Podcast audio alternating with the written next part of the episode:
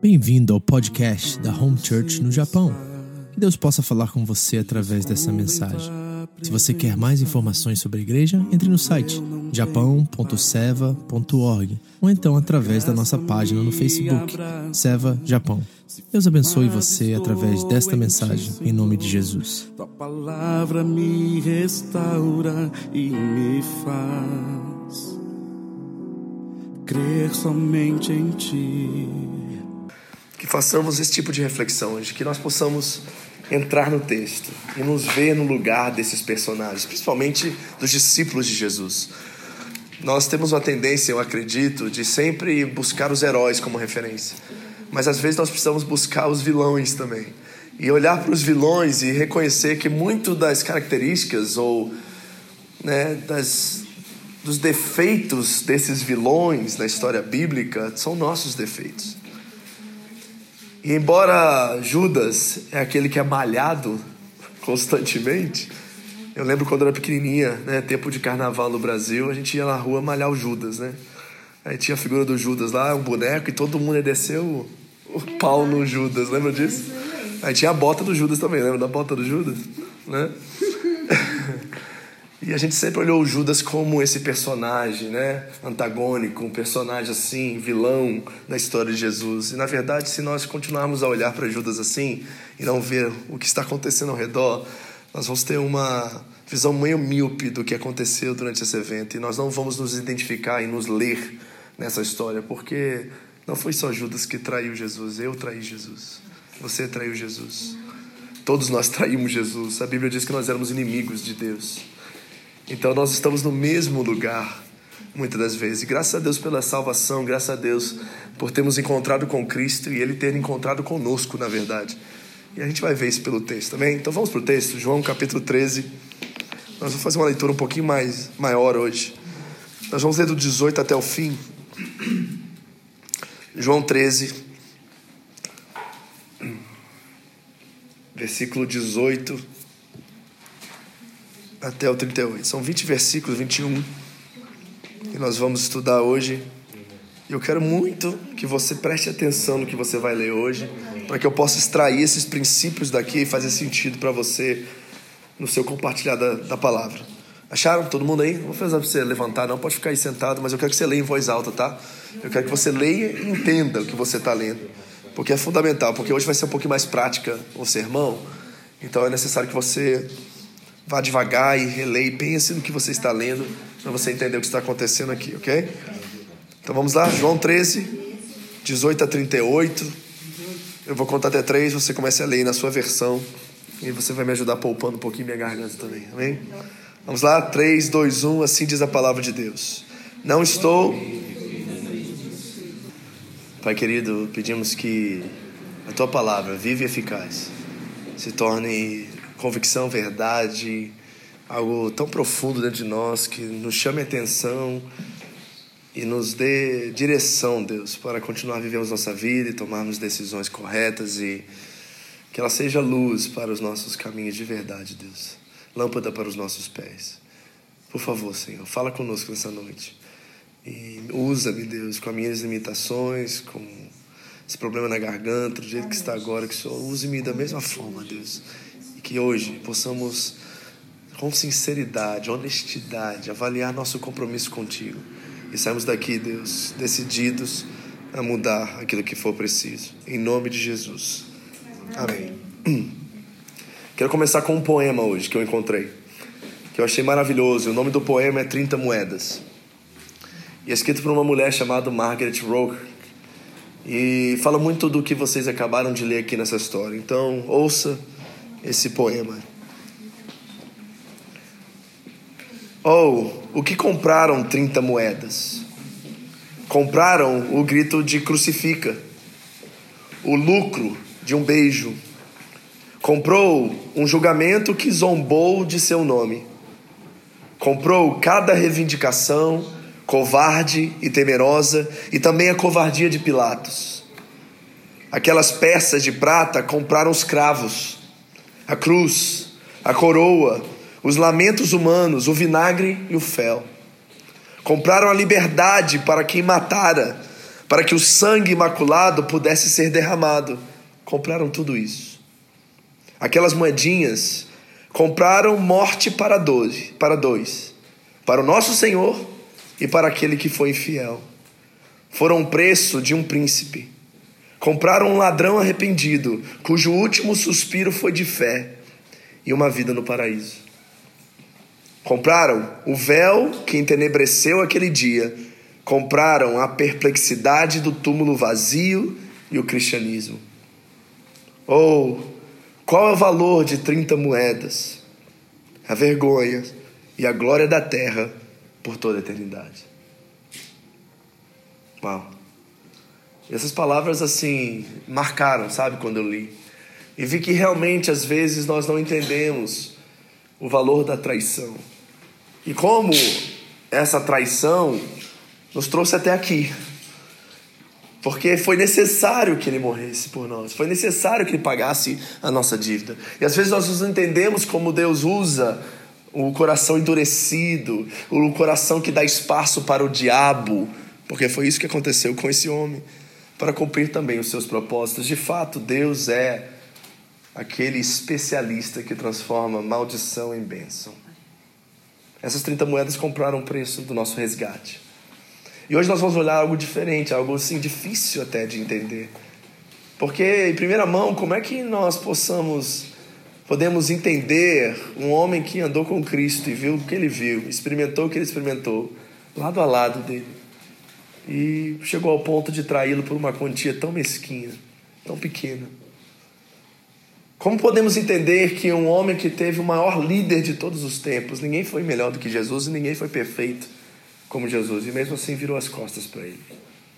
Sabe, eu me coloco nessa posição às vezes e vejo Jesus, se o Senhor nem o Senhor conseguiu manter aqueles doze fiéis, como que eu vou manter uma igreja? E a gente reconhece a nossa limitação em tudo isso, e reconhece que se não fosse por Ele, nenhum de nós estaríamos aqui. Se não fosse Ele falando ao nosso coração, o Espírito Santo ministrando em nossa vida todos os dias, a igreja se torna algo secundário, periférico, a gente não tem o compromisso que deveríamos ter, a gente faz pouco caso desse sangue que foi derramado por causa de 30 moedas. Então nós vamos olhar para esse texto hoje, eu gostaria muito que você se colocasse tanto no lugar de Jesus, se isso for possível, mas principalmente no lugar desses discípulos. E em lugar desses discípulos, um tipo efeito paralelo, porque embora aconteceu com eles, acontece conosco também. É a nossa realidade todos os dias. Eu acredito que eu traio Jesus todos os dias. Eu não estou falando com a mente premeditada disso. Eu estou falando das minhas atitudes, meus pensamentos, meus achômetros e achismos. Eu sei que eu traio ele todos os dias. E todos os dias eu preciso reconhecer que esse sangue foi derramado e que o perdão já foi dado. E eu preciso me arrepender. Então nós vamos olhar tudo isso hoje. Eu espero que você preste atenção e não analise essa história com um distanciamento. Porque isso pode ser o maior erro, de olhar para Judas e dizer assim: ah, se eu fosse Judas, não traía. é como aqueles que dizem assim: se eu fosse Adão, não pecava. Será? Será que você tem tanta confiança assim mesmo em você mesmo? Eu tenho minhas dúvidas acerca de mim mesmo. Amém? Vamos ao primeiro versículo aqui da nossa passagem de hoje. 18. Não estou me referindo a todos vocês Conheço, escute isso. Conheço os que escolhi. Mas isto acontece para que se cumpra a Escritura. Aquele que partilhava do meu pão voltou-se contra mim. Primeiro ponto da mensagem de hoje. Jesus conhece todos aqueles que ele escolheu. Jesus conhece todos aqueles que ele escolheu. Agora, o que, que o texto está se referindo aqui quando diz que Jesus conhece o que eles escolheu? Está se referindo aos discípulos. Isso não tem a ver conosco ainda, nesse texto e nesse contexto. João vai falar de nós, ou Jesus, de fato, na sua oração, no capítulo 17. Aí ele vai falar e orar pelos discípulos e depois vai orar também por nós que vamos vir após eles. Mas aqui ele está falando desses doze. E ele está falando que ele conhece cada um deles. De forma integral, completamente. Ele é Deus, ele sabe ler o coração dos homens. E nós já vimos isso em outro texto. Por exemplo, João 2, versículos 24 e 25 diz assim, ó: mas Jesus não confiava nos homens porque conhecia todos eles. Não precisava que ninguém lhe desse testemunho a respeito do homem, pois ele bem sabia o que havia no homem. Então, você consegue entender isso? Que a gente pode enganar o pastor, a gente pode enganar nossos pais, a gente pode enganar nosso patrão, a gente pode enganar nossos irmãos que estão aqui entre nós hoje. Nós podemos enganar todo mundo, mas Deus nós não enganamos. Ele sabe exatamente cada intenção, cada pensamento, cada palavra. E a coisa, um dos textos que mais me, me causa pavor na Bíblia Sagrada é um que diz que no último dia nós daremos conta de cada palavra que sair da nossa boca. Esse é um texto que eu queria tirar da Bíblia, sabe? Porque é apavorante um negócio desse, não é? Então imagina quantas coisas nós falamos com nós mesmos. Vamos nem falar com os outros, vamos pensar na nossa cabecinha aqui, quando a gente está lá dormindo durante o dia, né? Nos nossos pensamentos. Então Jesus conhece cada pessoa, conhece cada um de nós, conhece cada um de vocês, de forma que nenhuma outra pessoa nessa terra conhece. Isso nos traz um, um medo, não traz? Porque a gente pode esconder muitas coisas de muita gente, mas jamais dele. No seu casamento você pode esconder várias coisas do seu cônjuge, mas jamais você esconderá de Deus. Você pode esconder muitas coisas de mim como pastor de vocês. E esse nível é até um pouquinho mais distante do que o casamento, mas tem um que a qual diz o, o autor da carta aos Hebreus que todas as coisas estão nuas e patentes diante dele.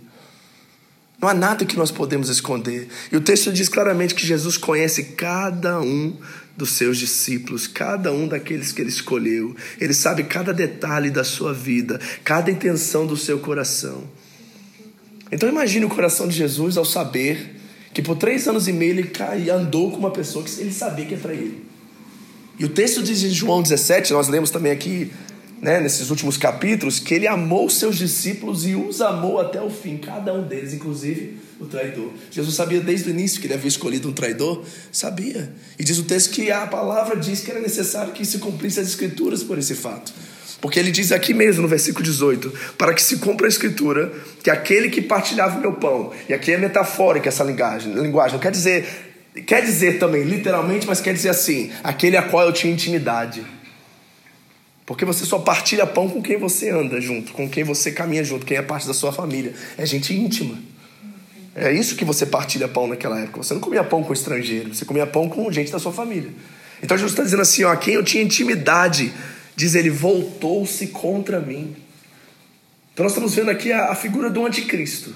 Se tem alguma definição de anticristo, aqui está um. É aquele que é contra Cristo. Aqui está um diabo. O que é diabo, biblicamente? É adversário. Você sabe que a palavra diabo não está na Bíblia. Né? A palavra diablos no grego quer dizer adversário, inimigo. Então aqui está um tipo de diabo, um tipo de pessoa que representa muito bem essa noção de anticristo. Mas quem era Judas? Vamos ver isso antes da gente analisar quem nós somos. Vamos ver quem é Judas. Primeiro, Judas era um dos doze. Todo mundo reconhece isso, amém? Uhum. Certo? Seu nome, Judas, que vem de Judá, deriva da palavra Judá, Iscariotes, filho de Simão Iscariotes. Iscariotes era uma cidade chamada Quirote. Então ele é Judas de, de, de Quirote. E ele era o único dos doze discípulos que não veio da Galileia. Ok? Esse é Judas. Mas o texto nos informa algumas coisas muito importantes também. Primeiro, que Judas era tesoureiro de Jesus. Vamos ver isso? Abra sua Bíblia comigo, no capítulo 12 de João, versículo 6. Você vai abrir muita Bíblia hoje, tá? João 12, 6.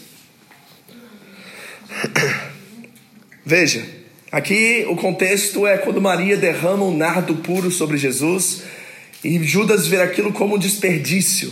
E ele diz assim: Ah, né? Como é que pode?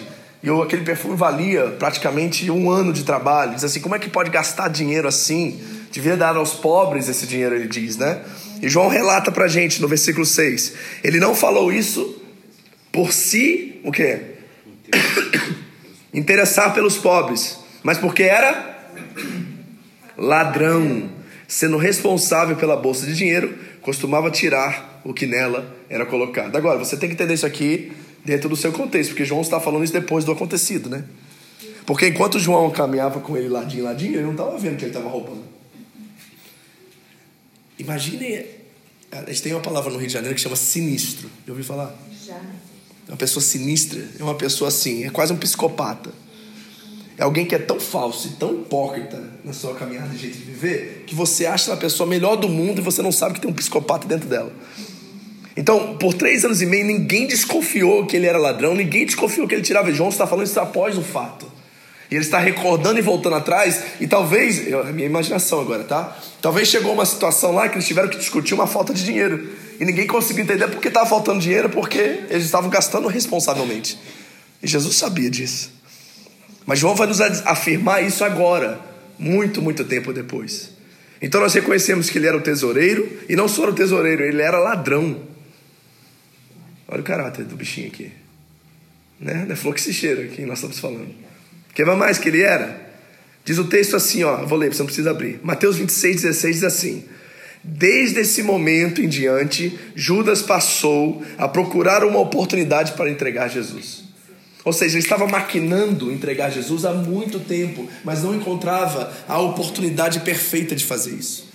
Mas desde muito tempo ele estava buscando uma forma de vender, de entregar Jesus. Agora abre em João 13, versículo 2. Outra característica. Outra. Outra. Outro, sei lá, características de Judas. João 13, 2 diz assim: Estava sendo servido o jantar e o diabo já havia induzido Judas Iscariotes, filho de Simão, a trair Jesus. O texto diz que o diabo entrou nele, encontrou espaço no coração dele. E o que será que ele estava pensando? O que será que ele estava maquinando? E nós vimos ali, estava buscando uma oportunidade de entregar Jesus. Que ele foi dando espaço, e dando espaço, e dando espaço. Até o momento que nós lemos no texto que Jesus dá o pão e ali está celebrando a ceia. E naquele momento o diabo tomou de vez ele e ele foi fazer o que ele tinha que fazer. Que tipo de caráter, que tipo de pessoa é essa? E outra coisa, Mateus 26, 14, você não precisa abrir, eu vou ler para você. Diz assim: Então um dos doze, chamado Judas Iscariotes, Dirigiu-se ao chefe dos sacerdotes e perguntou: O que me darão se eu entregar ele a vocês? E fixaram-lhe o preço: 30 moedas de prata. Desse momento em diante, Judas passou a procurar uma oportunidade de entregar Jesus. Sabe quanto era 30 moedas de prata naquela época? Era 120 dias de trabalho. Foi metade do valor que ele criticou a mulher por ter derramado o nardo pudo sobre ela. Metade do valor, ele entregou Jesus por metade do valor que ele havia julgado Aquela mulher que deu todas as suas, as suas, poupanças, entregou tudo e o melhor que ela tinha para Jesus. E ele entregou Jesus por metade disso. Então, que tipo de pessoa nós estamos lidando aqui? Alguém realmente problemático. E mais do que problemático, um, um problema de caráter, um problema psicológico, talvez. Alguém de má índole, de caráter defeituoso. Esse era Judas. E nós sabemos isso também por causa do seu fim. Isso eu quero ler com você. Abre Mateus 27 agora. O que aconteceu com Judas após a traição? Talvez você não saiba disso ainda. Mateus 27, 1. Estamos avaliando aqui a persona de Judas e quem é esse que Jesus escolheu para ser um dos seus doze, embora sabia de tudo isso decidiu mesmo assim pagar um preço e amar esse homem e cuidar desse homem e permitir com que ele experimentasse coisas extraordinárias e maravilhosas. Mateus 27, 1 diz assim o texto. De manhã cedo, todos os chefes dos sacerdotes e líderes religiosos do povo tomaram a decisão de condenar Jesus à morte. E amarrando-o, levaram-no e o entregaram a Pilatos, o governador. Quando Judas, que o havia traído, viu que Jesus fora condenado, foi tomado de quê? Alguns textos dizem que ele estava arrependido. Eu acho que é mais remorso, na verdade. Porque a atitude de alguém arrependido é voltar e consertar. A atitude de alguém com remorso é botar panos quentes sobre a situação. Então, deixar com que o tempo né, faça com que aquilo se esqueça, aquilo passe. Alguém profundamente arrependido volta e resolve, e restaura, e reconcilia e paga pelo aquilo que lhe causou dano. Mas alguém com remorso não faz isso.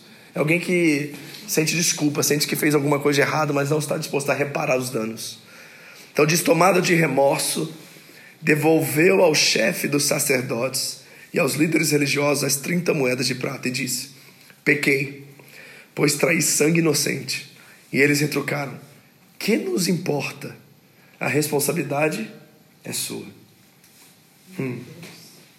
Complicado isso, né? E aí assim, a gente não pode fugir desse texto e a gente pensar assim: se nós nos colocarmos agora no lugar de Judas, nós temos responsabilidades. Como nós correspondemos e respondemos a tamanha salvação que nos chegou? A responsabilidade também é nossa. E essas palavras é, que são condenadoras, assim, no sentido de Judas sentir o peso agora do ato e daquilo que ele cometeu, daquilo que ele fez, ele tomou uma atitude drástica e completamente contrária à pessoa a qual ele seguia. O Rei do Amor, o Senhor da Glória, aquele que tinha toda a capacidade de restaurar a vida dele, restaurar o testemunho dele, restaurá-lo completamente. E diz o texto que Após ouvir isso, então Judas jogou o dinheiro dentro do templo. Olha, ele nem ficou com dinheiro. Jogou o dinheiro, ele não quis tocar aquele dinheiro, ele reconheceu que ele havia pecado e, e, e ali há um sentimento de remorso, de um, um, arrependimento. E ele joga as moedas no templo. E o texto é direto, né? Em Atos nós vamos ver é, o que acontece de certa forma, né? Mas diz aqui que ele jogou o dinheiro dentro do templo e saindo foi e enforcou-se. Qual foi o fim de Judas? Suicídio enforcou-se. E que fim mais drástico, né? Para uma pessoa que viu o que viu, experimentou o que experimentou e termina a vida dessa forma. E vamos ser sinceros aqui. Era um dos discípulos de Jesus. Jesus escolheu ele. Complicado isso. E que tristeza ver alguém jogar fora tudo o que ele viveu e experimentou. E sabe de uma coisa? Isso me leva a pensar sobre certas coisas. E é um, risco e também um perigo que nós precisamos ficar alertas, que o fato é que dentro da casa de Deus, dentro da reunião, dentro da igreja, há pessoas que têm aparência de piedade, mas na verdade são diabo. Porque imagina, três anos e meio você não reconhecer nenhum tipo de característica na vida desse homem que apontava para uma relação comercial, de anticristo, ou de diabólica, não é possível, gente. A gente tá casado um ano, a gente já sabe tudo sobre aquela pessoa, não sabe? Um ano você já descobre se você fez certo ou fez errado. Até antes, na verdade, eu acho. Né? Os primeiros três meses, sair da casa do papai e da mamãe, tá morando com uma pessoa completamente nova, você já sabe quais são os problemas, quais situações que você vai ter que enfrentar, quais as coisas que nunca vão mudar na vida dessa pessoa, você sabe. Então imagine como era forte essa aparência religiosa na vida de Judas que nenhum dos discípulos notou. Ele tinha aparência de piedade, mas ele era de fato um diabo. E sabe de uma coisa? Nós não estamos muito longe dessa realidade. E nós temos que ter o mesmo cuidado, porque nós podemos ser enganados também. Posso mostrar isso para vocês? Abre comigo agora na segunda carta de Paulo a Timóteo, capítulo 3, versículo 1. Segundo Timóteo, capítulo 3. Repare as características das pessoas que estarão entre nós nos últimos dias. Não só fora da igreja, mas dentro da igreja também. Porque ele vai mostrar características aqui de pessoas dentro e fora. Isso é muito importante de lembrar. Segunda carta de Paulo a Timóteo, capítulo 3, versículo 1.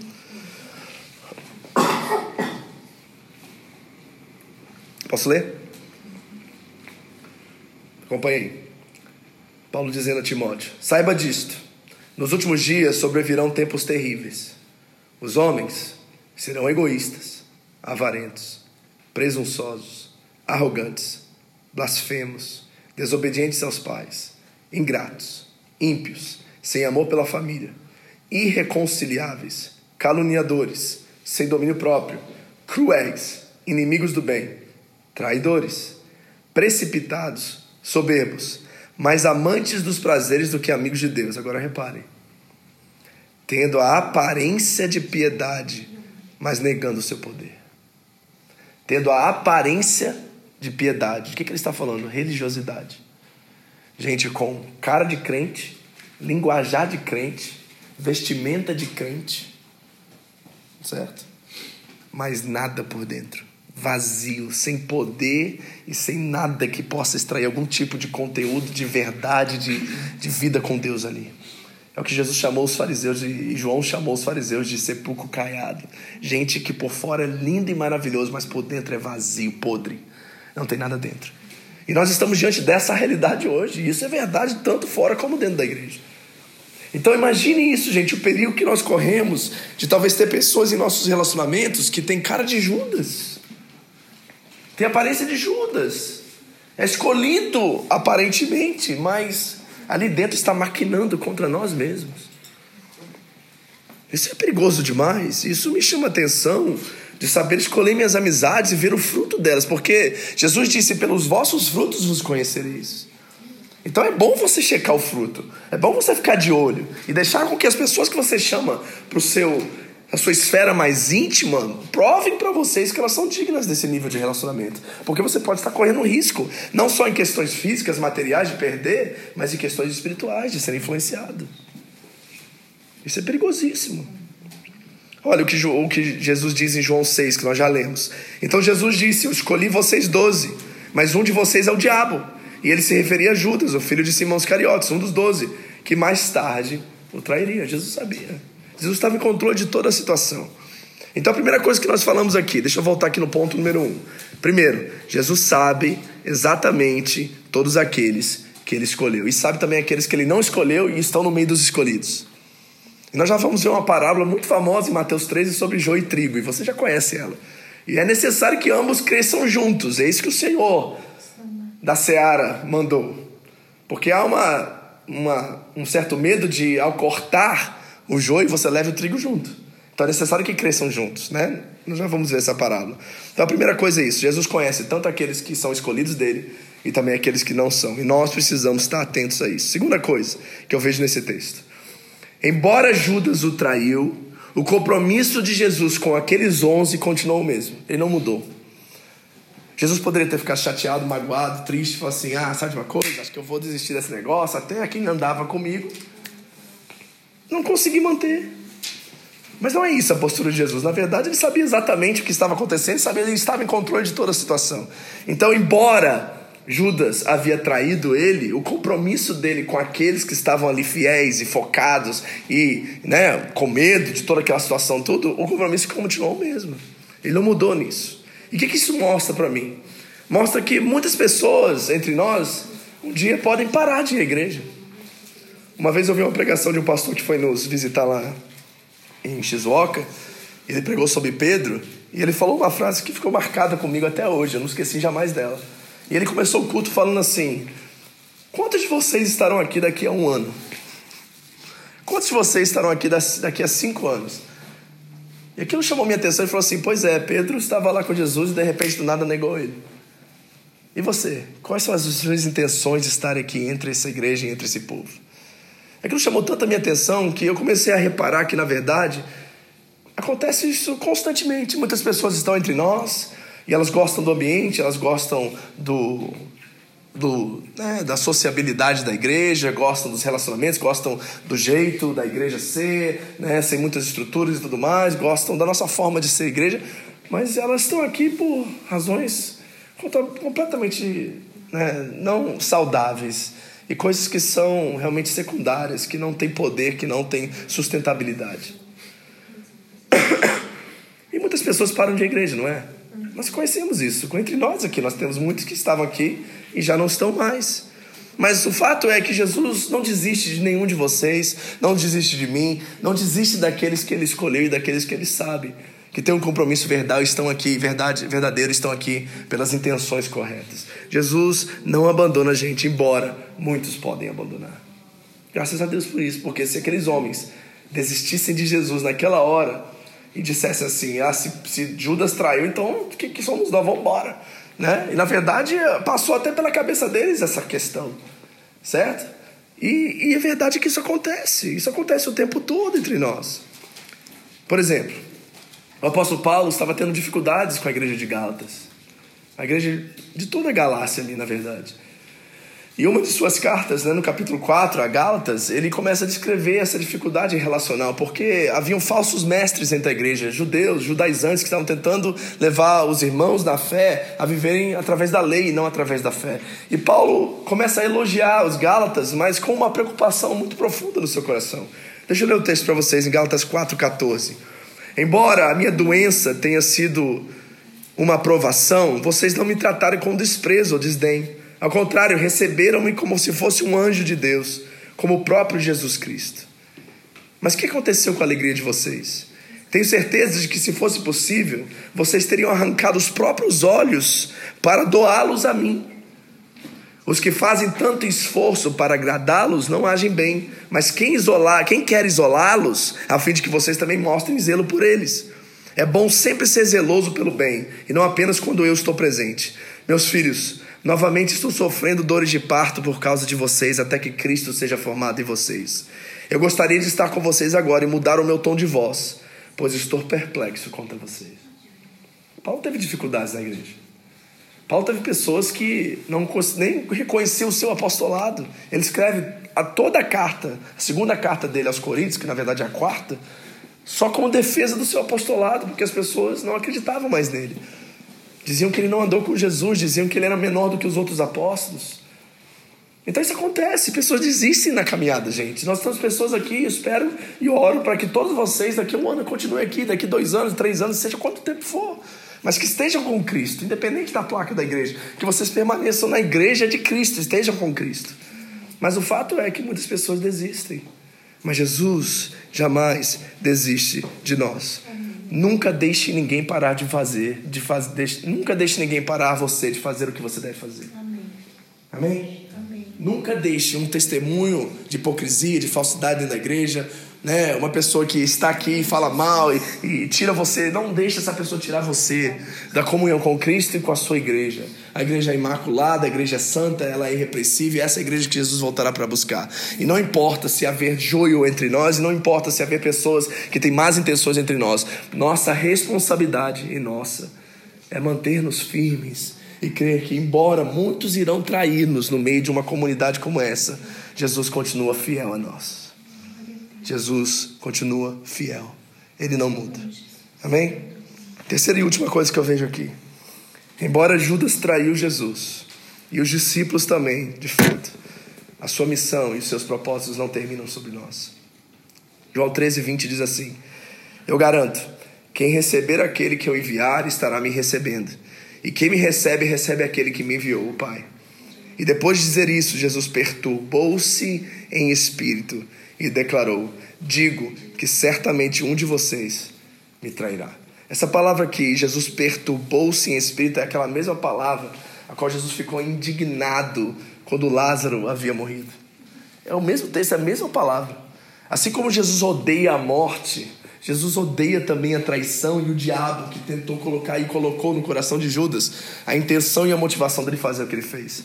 Mas eu tenho uma certeza profunda no meu coração que é o seguinte, queridos que se Judas tivesse voltado e não fosse ido e não tivesse ido direto ao sinédrio, mas tivesse voltado até Jesus ou até os apóstolos ou, ou tentasse de alguma forma restaurar e reconciliar aquele ato que ele havia feito, Jesus teria perdoado ele sem dúvida. O problema é que ele foi se arrepender no lugar errado. E muitos de nós fazemos a mesma coisa. Nós vamos errar. Nós vamos falhar. Na igreja, fora da igreja, nos nossos relacionamentos pessoais, nós vamos errar sempre, nós vamos falhar com as pessoas. A questão é qual é a nossa reação e qual é a nossa postura mediante ao erro. Para quem nós vamos? Quem é a pessoa que pode restaurar e mudar essa situação? O caso de Judas é um caso terrível, porque em vez de voltar e acertar com quem ele errou, ele vai para aqueles que tentaram manipulá-lo e fazer o que ele fez. E o que acontece? Eles condenam ele. E a postura dele é imediatamente egoísta, individualista, de se matar, porque aquele no momento era, era o escape mais fácil. Mas eu tenho a certeza que se Judas voltasse e de alguma forma tentasse reunir com os apóstolos, embora eles estavam perdidos para lá, todo mundo com medo e todo mundo fugiu da situação, mas tentasse de alguma forma, esperasse para que de alguma forma ele pudesse encarar Jesus, ele receberia o perdão de Cristo. E talvez nós não teríamos que chamar outro como Matias para substituí-lo. E ele estaria vivo para contar a história e nós saberíamos mais sobre a história dele. Pastor, como é que você pode dizer isso?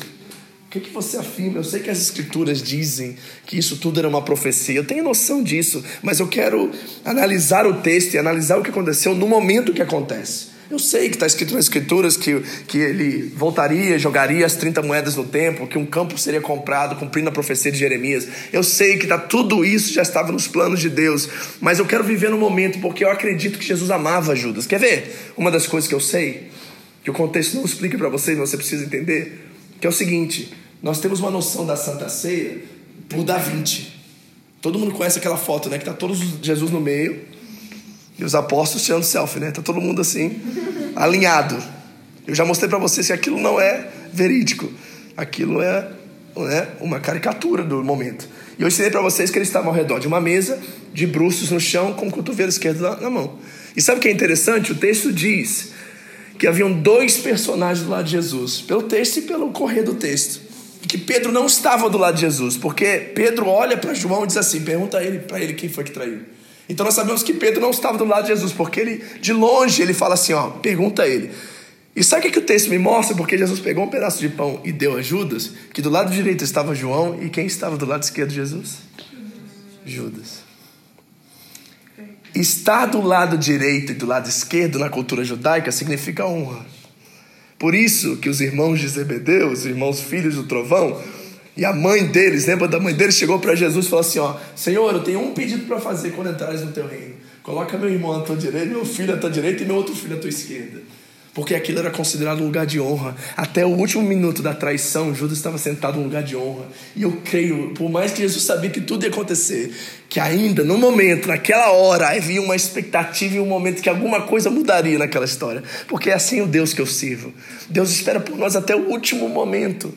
A Bíblia diz que existe só um pecado que é imperdoável, diz que é a blasfêmia contra o Espírito Santo. E sabe o que é isso? É resistir, resistir, resistir, resistir ao Espírito Santo até o dia que você morrer e não há mais chance para você. Então Deus espera até o último segundo. E como é que eu tenho a certeza que Jesus esperaria para Judas e que Judas voltaria e seria perdoado? Porque Jesus faz exatamente isso com Pedro. E Pedro traz Jesus com a mesma traição que Judas traiu, gente. Não foi diferente. A gente coloca em níveis, mas não foi diferente.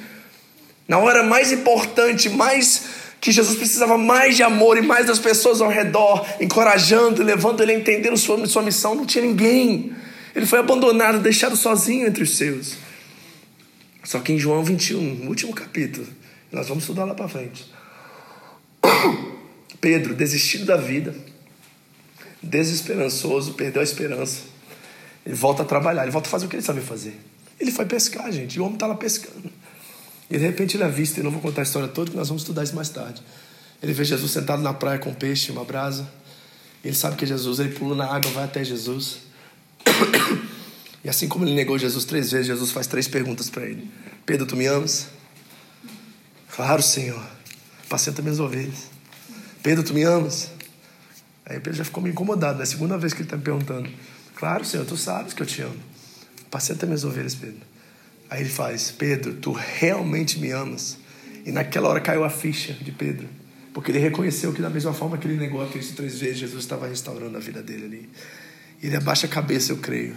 E ele diz: Senhor, tu sabes todas as coisas. Se Pedro teve a chance de ser restaurado e perdoado, por que, que Judas não teria? Então, queridos, nós precisamos entender que, embora Pessoas vão nos trair. Pessoas vão trair a Cristo dentro de um ministério, dentro de uma igreja, dentro de uma comunidade como essa. Nós não podemos abandonar nossa missão por causa disso. É difícil falar isso para vocês, porque nós fomos traídos. A gente está aqui pastoreando, tem 11 anos no Japão, já fomos traídos inúmeras vezes. Inúmeras vezes nós tivemos a melhor intenção com as pessoas e elas não entenderam, não leram corretamente, julgaram a gente precocemente, falaram um monte.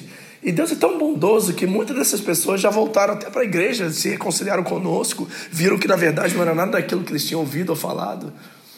Mas dói, né? A gente ser traído, não dói? É um sentimento de amargo, amargo no nosso coração que não é legal. Eu sei que você fala isso na igreja, mas na sua família tem isso. É triste ser traído. É ruim demais, causa uma dor assim que é difícil de ser reconciliada.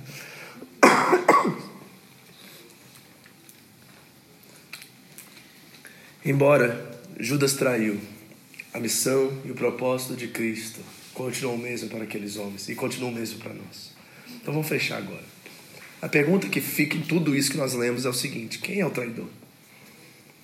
Depois de tudo que a gente conversou, eu quero que você responda essa pergunta. Ao olhar o texto e ver o contexto e ver o que nós abordamos aqui até agora, quem é nessa história o traidor? Nós já falamos, existem hipócritas na igreja. No campo missionário tem gente corrupta. Nos púlpitos das igrejas tem pastores manipuladores e que não tem nada de Cristo. Isso está, estamos vendo hoje nos dias de hoje.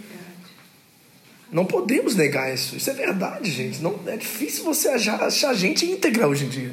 Principalmente na comunidade de Deus, na casa de Deus. Imagine. O único lugar onde ter, talvez teria uma referência de gente do bem, de boa índole.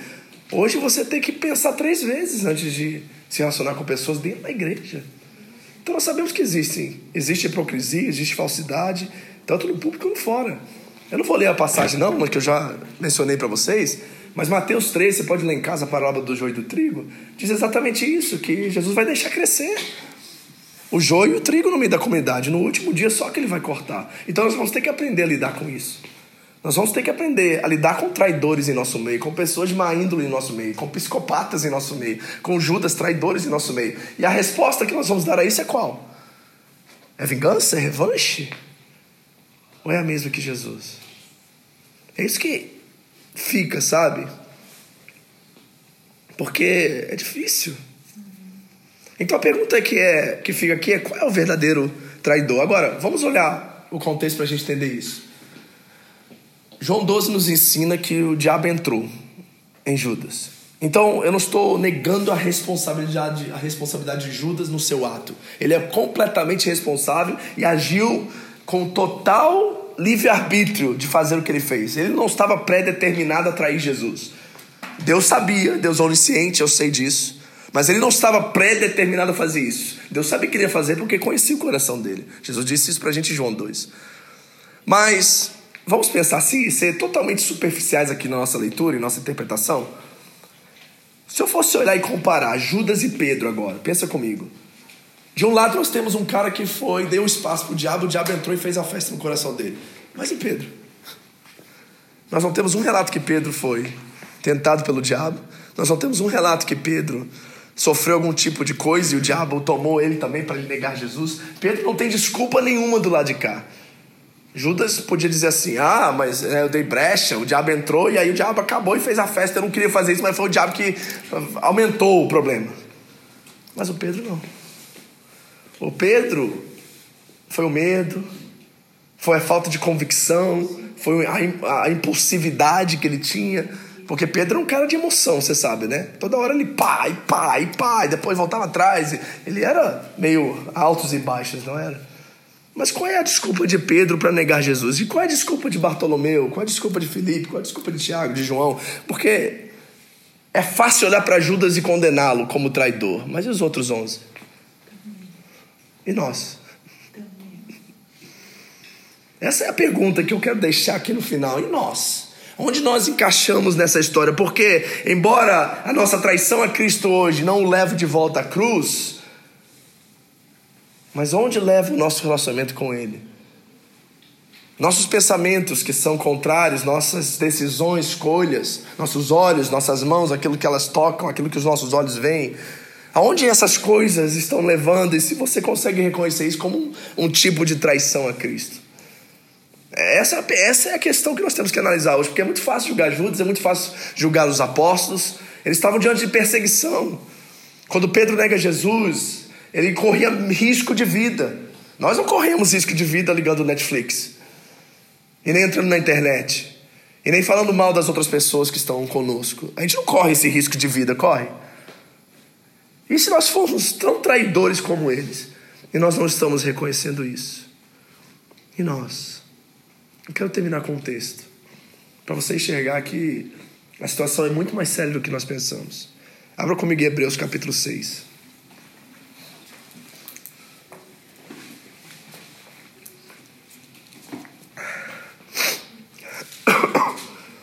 Eu quero que você avalie as características que vão ser demonstradas aqui. Embora várias vertentes cristãs interpretem esse texto de inúmeras formas, eu acho que ele encaixa aqui no que nós estamos falando. Hebreus capítulo 6, versículo 4 em diante. Hebreus 6, 4. Acharam?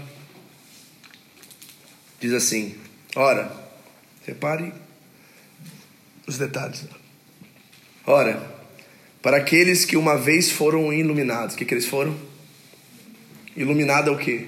É você receber revelação, receber luz, certo? Você foi iluminado, você tinha um certo jeito de pensar sobre certo assunto e de repente, pá, né? Queria aquela lâmpadazinha nos desenhos animados. Pá, teve uma revelação, alguma coisa trouxe uma informação nova e você foi iluminado, você contou conhecimento novo. Ora, aqueles que uma vez foram iluminados, e outra coisa, provaram do dom celestial. Salvação, ou no sentido assim, de experimentar Deus, de ter uma experiência com Deus. E que mais? Tornaram-se participantes do Espírito Santo. Nós estamos falando de quem aqui? Pode alguém que não é cristão ou crente participar do Espírito Santo? Eu, eu acredito fielmente que não. Não é possível alguém que está em pecado experimentar e participar do Espírito Santo. Tem uma participação, um nível de intimidade, porque Deus é luz santo, puro, perfeito, e não há luz em trevas nele. Então não pode ser alguém que não teve uma experiência de andar com Cristo, de realmente ser iluminado, de ter e receber o dom celestial. É alguém que participou, não é alguém que teve uma experiência com o Espírito Santo, participou da vida dele. E serem participantes do Espírito Santo e experimentar a bondade da palavra de Deus. Ok? Ou seja, foram convictos pela palavra. A palavra iluminou o coração e a mente deles, e eles a receberam e eles foram transformados por ela. E mais, e os poderes da era que há de vir. Quais são os poderes da era que há de vir? Ressurreição. Ressurreição. Tiveram uma experiência de novo nascimento. Ressurgiram de novo. Poxa, nós estamos falando de um crente, ok? E aí diz o texto: mas caíram. Então tem uma vírgula aí. Então, olha o quanto eles receberam, quanto eles viveram, quanto eles participavam. É um de nós aqui, queridos, tá? Até a vírgula é um de nós, eu creio. Estamos aqui iluminados, recebemos a palavra, estamos engajados, estamos tendo experiências com o Espírito Santo, estamos participando da sua natureza. E de repente o texto diz: Mas caíram, pá. E diz assim: É impossível que sejam reconduzidos ao arrependimento, pois para si mesmos estão crucificando de novo o Filho de Deus e sujeitando-o à desonra pública. Pois para si mesmos estão crucificando de novo o Filho de Deus e sujeitando-o à desonra pública. É impossível que sejam reconduzidos ao arrependimento. Alguém que a mente já foi tão cauterizada, tão engessada, que não há mais retorno para essa pessoa. Ela se perdeu, gente. Eu acredito que isso descreve bem o que aconteceu com Judas. Ele foi deixando, e foi deixando, e foi deixando, e o diabo foi tim, tim, tim, tim, tim, tim, tim, tim, entrando, entrando, entrando, entrando, entrando, mudando o pensamento dele.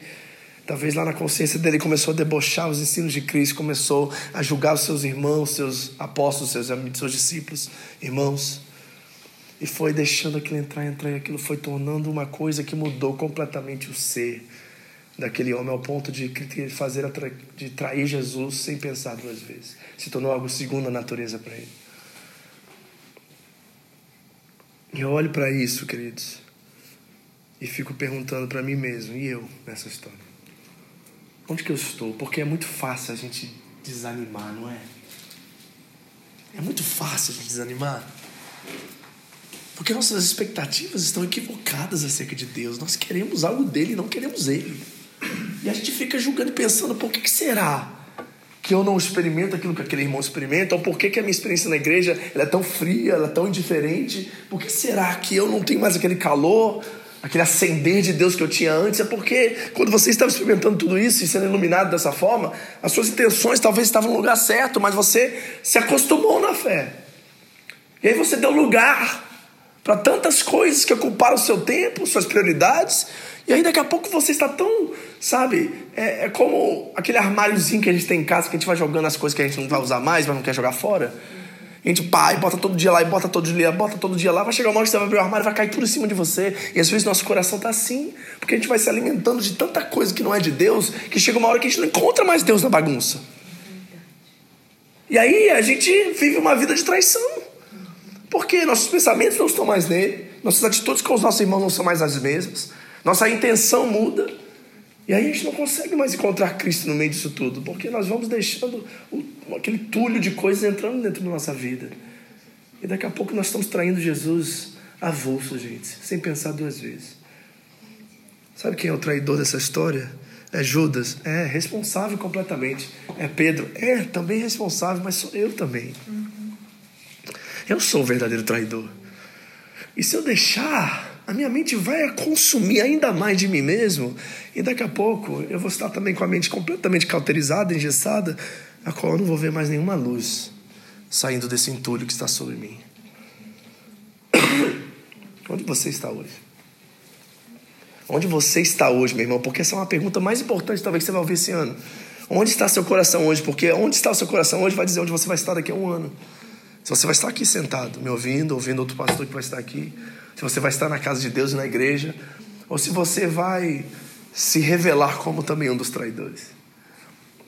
Ah, quando eu reconheci que eu era traidor, eu disse assim: Senhor, jamais, não deixa eu jamais viver assim. Senhor, eu dependo da tua graça, eu dependo do teu amor. E sabe de uma coisa? O traidor que habita em mim de vez em quando vem gritando. Porque ele está ali dentro ainda. Eu, eu reconheço, de vez em quando ele aparece. De vez em quando ele fala assim: Eu não estou afim de ler a Bíblia, não estou afim de fazer isso, não estou afim de fazer aquilo. Ah, dá vontade de chutar tudo o balde, chutar tudo para longe. Eu não quero mais nada com essas coisas. Ah, toda hora o diabo coloca um balde na minha frente e diz: Chuta, Vitor, chuta, por favor, chuta. Uhum. E o traidor que aí me diz assim: Não vai custar nada, chuta, e daí? Então, queridos, nós temos uma opção a fazer hoje para a gente fechar. Você pode ser Judas e se enforcar. E eu estou falando isso metaforicamente, é claro. Mas é isso mesmo. O que é morte espiritual? É suicídio. Porque ninguém morre espiritualmente por causa de outro. Amém? Se você deixar, aí sim. Mas ninguém morre espiritualmente por causa de outro alguém. Se você deixou um falso cristão entrar, influenciar você ou qualquer pessoa aí fora, tentar levar você para longe dos caminhos de Deus, a culpa é sua e a responsabilidade é sua, de mais ninguém. Se você morrer espiritualmente, não é culpa de Deus, não é culpa de ninguém. Você pode ter sido os piores pastores das piores igrejas, mas se você tem a palavra e você anda com Cristo, você consegue suportar todas as coisas. Tudo. A questão é você. Quem que sou eu diante de Deus? Se eu sou filho de Deus, nada me toca, meu irmão. Pode vir manipulação, pode vir. Eu tenho a palavra e eu sei que ela guia meus caminhos. E eu não vou me submeter a ninguém que não se submete a ela. Você só mais espiritual se você deixar. Então você tem um caminho a seguir hoje, tem duas opções. Primeira, ser Judas ou Pedro. Ambos traíram e nós somos ambos. Mas Judas foi ao lugar errado, se arrependeu e sua vida terminou num suicídio, morte espiritual. Ou você é Pedro e você reconhece que você é um nada, um traidor miserável e volta e se encontra com Cristo no meio da praia e volta para casa. E muda a história da humanidade. Porque o legado de Pedro é sensacional. E esse homem medroso, que negou Cristo três vezes depois se reconciliou com ele, na sua primeira pregação, depois de ser cheio do Espírito Santo, três mil almas conhecem a Cristo. Você pode ser ele. De uma história diferente, de formas diferentes, mas você tem uma opção nessa noite: Judas ou Pedro. Qual o seu exemplo? Qual é a sua referência? Eu sei que pode ser que você esteja aqui, você está cansado, você está desanimado, você está triste, você não tem feito muito para Deus, você tem vivido uma vida que, sabe, seus princípios, ó, secundários, faz negócio tudo errado, mexe com coisa que não deve mexer, assiste o que não deve assistir, mexe com dinheiro de forma errada. Pode ser que sua vida está um caos, está um rolo. Mas você ainda tem essa opção, porque você é tão traidor quanto eu. Vem para a praia. Estou te chamando para encontrar com aquele que tem um peixe na brasa esperando você para um arrependimento. Feche seus olhos, quero orar para você.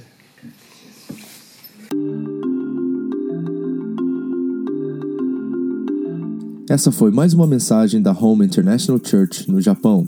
Para mais informações sobre a igreja, entre no site japão.seva.org ou na nossa página no Facebook, Seva Japão, ou através do iTunes Podcast Seva Japão mensagens. Deus abençoe você e a sua família, em nome de Jesus.